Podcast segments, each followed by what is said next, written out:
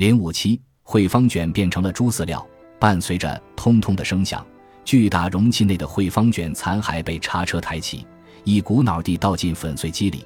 粘在容器里的食材也被水枪冲得干干净净。我站在二楼俯视着车间，只见水压很强，操作的工人也相当辛苦。被粉碎机咬合的锯齿吞下后，食物很快失去了本来的面貌。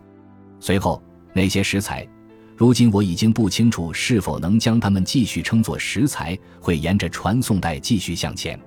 它们还会经过一道人工筛选的工序，以确保没有塑料。方便会计、香烟等异物混入。这家工厂全年无休，在利用独特的技术进行消毒和发酵后，这些食品废弃物会被制作成一种名为生态饲料的液体猪饲料。负责人表示，即使是夏季，这种饲料也能保证在十天至两周的时间不会腐败。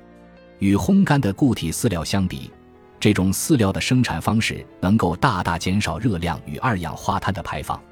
工厂有一百八十多家客户，其中包括食品工厂与超市，每天进货三十五吨，能够产出四十二吨左右的饲料。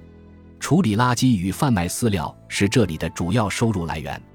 我在工厂内看到了成品饲料，那是一种褐色的淤泥状物体，由于经过发酵，所以带有一股酸味，像是酸奶一样。用这种饲料喂养出来的猪。通常都用于供应超市及百货店里出售的品牌猪肉。通过与高附加值的猪肉生产商合作，形成了产业的良性循环，同时也作为可持续发展企业的典范备受关注，甚至获得了与环保相关的各种奖项。前来工厂参观的消费者和学生团体源源不断。每当参观者们见到被运送到工厂内的食物时，都会不禁感叹：真是太浪费了。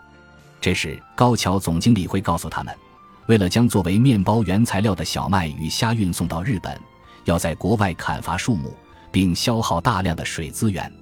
直到现在，当我看到依然能吃的食物被大量丢弃时，还是忍不住希望食品生产与流通环节的相关责任人能够重新审视这些现象。消费者也应该意识到食品浪费的问题。傍晚时分，在从食品生态中心返回家中的路上。我顺道去了一家超市。当我将目光投向在收银台前排队结账的顾客们的购物篮时，发现里面大都放着汇方卷。没想到汇方卷文化的普及程度依旧如此之高。不过，距离打烊仅剩两个小时左右，超市不可能卖掉货架上所有的汇方卷，更何况还有流动售货车上面的那些。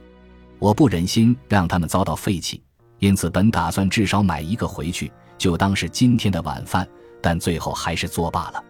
我的大儿子今年三岁，他很喜欢吃生鱼片，却对鸡蛋和牛奶过敏。超市里的汇方卷种类繁多，却没有一款是原料中不含鸡蛋或牛奶的。我的儿子都不能吃。从车站返回家中的路上，我又逛了三家便利店，发现那里也有各式各样的汇方卷出售，但依旧没有大儿子能吃的那种。至少有一个过敏的人能吃的品种也好啊。回家的路上，一边想着，一种被忽视的孤独感在我心头弥漫开来。直到最后，汇方卷也没能出现在我们家的餐桌上。最终，工厂所接收的废弃食物的数量与往年基本相同。从节分日的第二天起，原本摆放在店内销售。如今却成为滞销品的汇方卷再次被大量送进了工厂。